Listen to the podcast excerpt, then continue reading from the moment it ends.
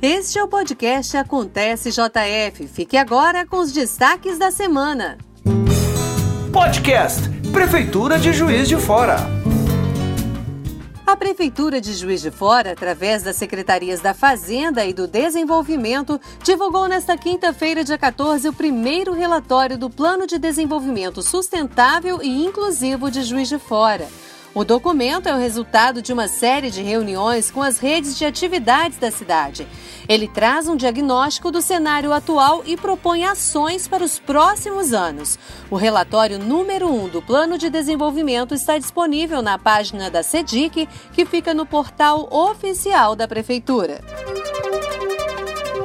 Como parte do programa Boniteza, a Secretaria de Obras iniciou nesta quinta-feira a desobstrução de redes de águas pluviais e limpeza de bocas de lobo na rua Fernando Lamarca, no bairro Distrito Industrial.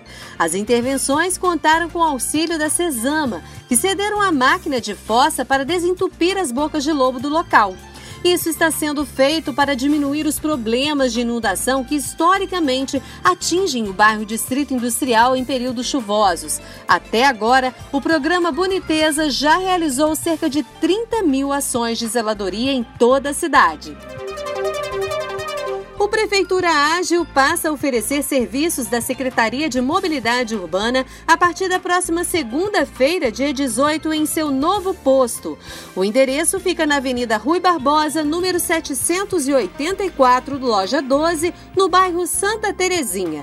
Mas atenção, com a transferência para o novo posto do Prefeitura Ágil, estes serviços não serão mais oferecidos no prédio da Rua Fonseca Hermes, no centro restaurante popular do centro será reaberto para alimentação no local a partir da próxima segunda-feira.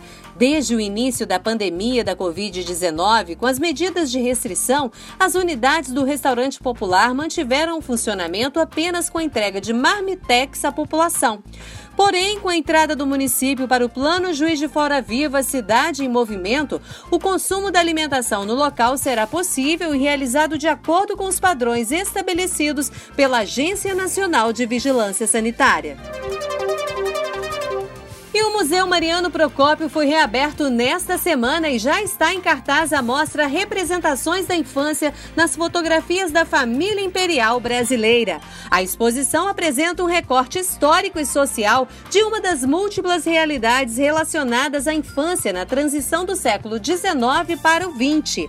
As crianças e os adolescentes retratados são netos e bisnetos do imperador do Brasil, Pedro II, e de sua esposa, Tereza Cristina. A exposição poderá ser conferida até o fim do ano. A visitação é livre durante o horário de funcionamento do parque, que é de terça a domingo, de 8 da manhã às 5 da tarde. E o nosso podcast fica por aqui. Produção e apresentação de Dina Alexia. Edição de Eduardo Dutra Maia. Coordenação geral do secretário de Comunicação Pública, Márcio Guerra.